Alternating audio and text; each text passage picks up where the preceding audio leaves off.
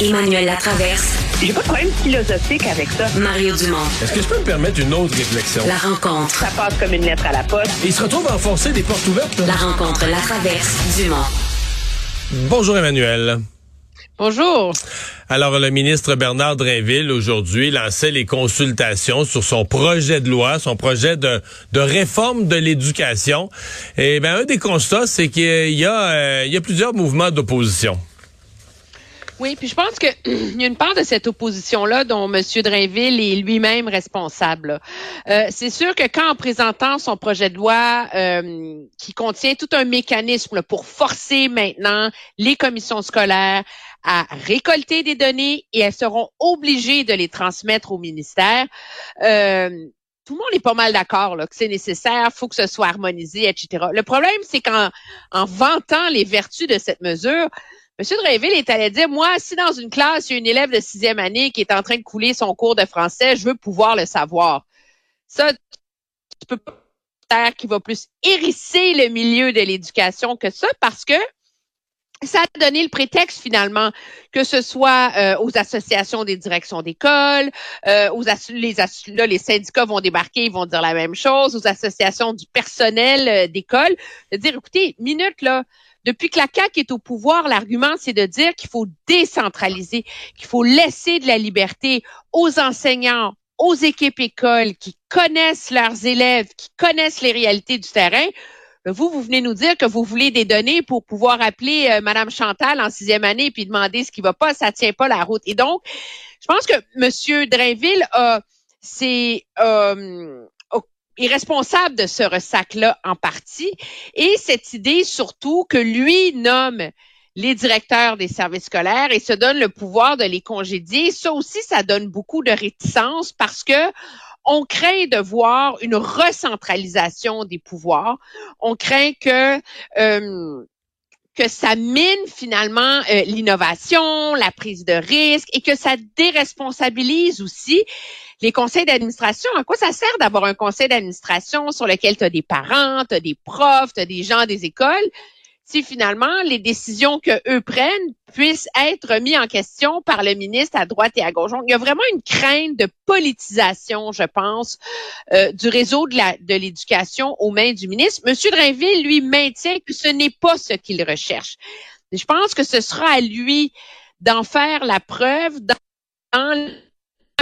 euh, d'amener le gouvernement euh, Mm. dans ce dans, ce- dans ce projet de loi-là. Ce qui est clair, cependant, c'est qu'il y a des choses qui sont bien dans ce projet de loi-là. L'idée des données et cet Institut national d'excellence en éducation. Euh, parce que comment on fait pour s'assurer que les directions d'école ont les meilleures pratiques à portée de main? Comment tu fais quand tu as une classe avec 15 élèves qui sont en difficulté d'apprentissage? C'est quoi les meilleures techniques pour euh, engager ces élèves-là? Euh, c'est une science, l'éducation maintenant. Et l'idée qu'il y a un institut qui est voué exclusivement à colliger la recherche sur les meilleures données et à la rendre accessible. C'est ça qui est difficile aussi. Puis c'était Gilles Royer qui était là ce matin, puis il disait, il, il s'inspirait d'un exemple qu'il y a au, au Ma- au Massachusetts, où finalement, les directions d'école ont accès à des fiches d'information simples d'une page Ouais. qui les dirige aux bons endroits. Ça, c'est très bien, mais on sent aussi qu'il y a un immense attachement du milieu de l'éducation envers le Conseil supérieur d'éducation Québec, puis on demande finalement au ministre de le sauvegarder. C'est un peu ça en disant, confier la question des meilleures pratiques à l'Institut national d'excellence, mais ne sacrifiez pas le travail plus large, plus ancré dans la société québécoise que fait le Conseil national de l'éducation. Moi, je pense que M. Drainville, s'il se cherche des compromis pour, pour du milieu de l'éducation, celui-là me semble en être un facile. Moi, je le ferai jamais. Je peux te dire une chose. Moi, ce qui me concerne, c'est c'est le Conseil supérieur de l'éducation. Là, c'est tout ce qu'on veut pas. C'est toutes les. Non, mais c'est parce qu'il y a des conséquences aux actions là. Tu sais, euh, peut-être que les parents qui nous écoutent se rendent pas compte. Tu sais, toutes les lologues qui nous ont amené les. Parce que quand on parle des meilleures pratiques, ça c'est la nouvelle approche, c'est celle des Gilles Royer qui dit regarde, là, on part de ce qui se fait sur le terrain de mieux, puis on l'applique, puis on l'étend. Alors qu'au Québec, on a eu la philosophie contraire, là, toute la réforme Marois, toutes les compétences transversales, puis toutes les maudites patentes de réforme euh, pédagogique, les enfants ont été des cobayes à répétition. Tu sais, il y a des enfants pendant des générations qui ont été des cobayes de toutes sortes de, de, penseurs de l'éducation, théoriciens de l'éducation, qui ont essayé des patentes qui n'ont pas marché, puis les jeunes n'ont pas appris à écrire.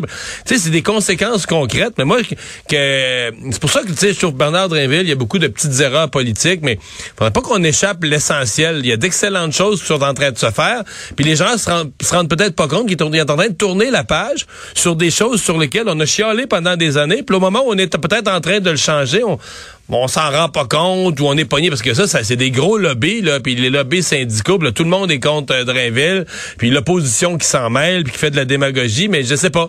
J'ai l'impression qu'on voit peut-être sous certaines erreurs politiques, euh, Bernard Drainville a pas su mettre en valeur, mettre en relief le meilleur de son projet de loi. En tout cas, moi c'est ben, mon Ça me semble ça me moi je, je vais te dire, tu connais comment je suis minutieuse. J'ai écouté cette commission parlementaire toute la journée. OK? Et moi, j'ai pas vu une plié, là, tu sais, où tout le monde monte la charge, là, c'est dégueulasse, ça pas J'ai vu une, une réticence, j'ai vu des inquiétudes, j'ai vu de la méfiance face aux maladresses du ministre. Et surtout, personne n'ose le faire, le reproche, parce que les gens sont polis. Oui. Mais qu'il y a des choses essentielles qui ne sont pas là. La réforme Roberge, celle qui abolissait les commissions scolaires et les transformait en centres de services, devait assurer de décentraliser la prise de décision en termes budgétaires, en termes d'allocation de ressources. Ça, ça s'est pas vraiment matérialisé. Le message qu'on dit au ministre, c'est que tant qu'à lire taponner dans la gouvernance, là, on peut-tu régler les mhm. autres problèmes en même temps? Moi, je te dirais, tu connais mon parti pris là-dessus, c'est que on joue dans la gouvernance, mais sans oser s'attaquer à l'éléphant dans la pièce, qui est comment résoudre le problème des trois vitesses sans jeter le bébé avec l'eau du bain, sans sacrifier les écoles privées. Euh, et tout mais c'est parce que ceux qui utilisent ce nom, mais, mais Emmanuel, qui viennent avec. Emmanuel, la grande majorité de ceux qui ont amené ce discours là, sur le, le, le trois vitesses, c'est les ennemis de l'école privée. C'est une nouvelle façon. Ça fait 30 ans qu'ils disent qu'il faut éliminer les écoles privées au Québec. C'est la nouvelle façon qu'ils ont trouvée. là. C'est le nouveau langage qu'ils ont inventé pour attaquer l'école privée d'un autre angle, d'amener ça autrement. Oui. Euh, Toi puis moi, là, est-ce qu'il y a moyen, il y a des grandes vertus, il y a des très grandes écoles, il y a un super niveau d'éducation là-dedans. Le problème des trois vitesses, c'est qu'on se ramasse avec les plus, les plus maganés, les ceux qui ont le plus de difficultés, qui sont tous ensemble. Ça fait des classes ingérables pour les enseignants. Ça fait des élèves qui sont dans des classes où ils n'ont pas beaucoup de modèles pour euh, pour hmm. les tirer vers le haut. Est-ce qu'il y a moyen, moi je pense, moi c'est là que je la verrais la réflexion, de faire un pont, d'inciter les écoles privées à prendre davantage de ces élèves. Mais c'est déjà fait ça. Largement.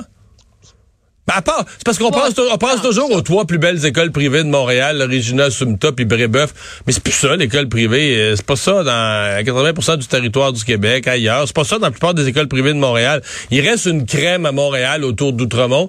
Puis c'est, c'est ça qu'on a en tête dans les médias comme étant l'école oui, mais Il y a encore une, une, réalité où les enfants les plus en difficulté sont marginalisés. Et donc, les inégalités existent avant qu'ils arrivent à l'école, on s'entend.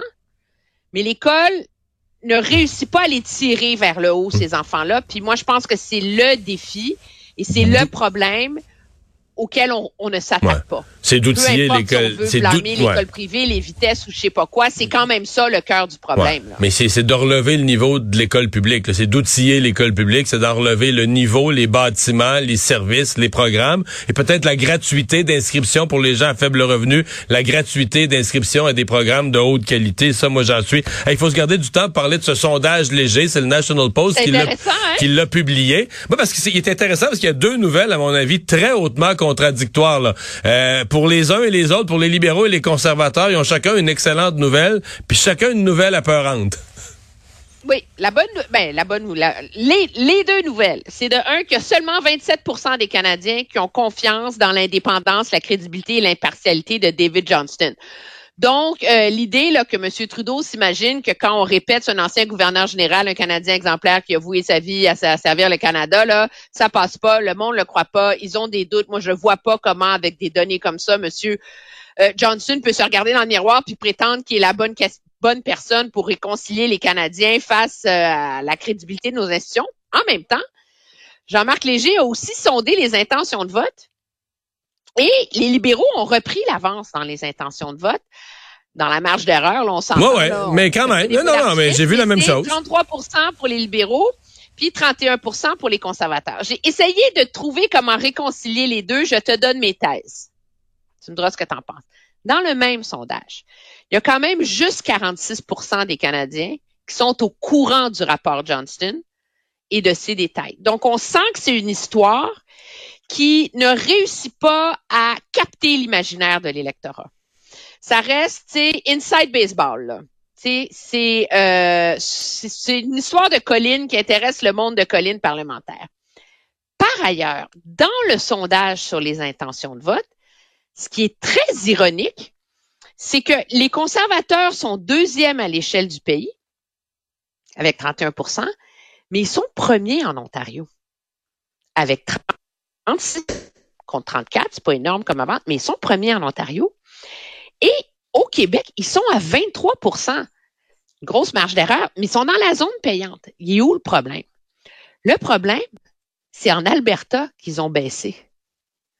En Alberta, les libéraux sont à 30% Puis ça, est-ce qu'il y a un effet là-dedans? Puis les conservateurs un effet noté, là. En, ouais. en Colombie-Britannique. Est-ce qu'il y a un effet que Daniel Smith, qui est quand même la personne sur Terre la moins susceptible d'être élue première ministre d'une province au Canada, là, euh, je veux dire, tu peux pas avoir plus mauvaise candidate en termes de crédibilité, en termes d'erreur. Euh, est-ce que elle nuit à Pierre Poilievre, même en Alberta, et dans l'Ouest en particulier, tu sais, par, par ricochet du côté de la Colombie-Britannique où les gens regardent et disent Eh boy, on va s'embarquer avec ça comme premier ministre, c'est une, une, une Daniel Smith euh, version homme. Euh, je pense qu'on a on a passé la semaine à essayer de voir ça serait quoi l'impact de cette élection en Alberta. Moi, je pense qu'il y a une mise en garde.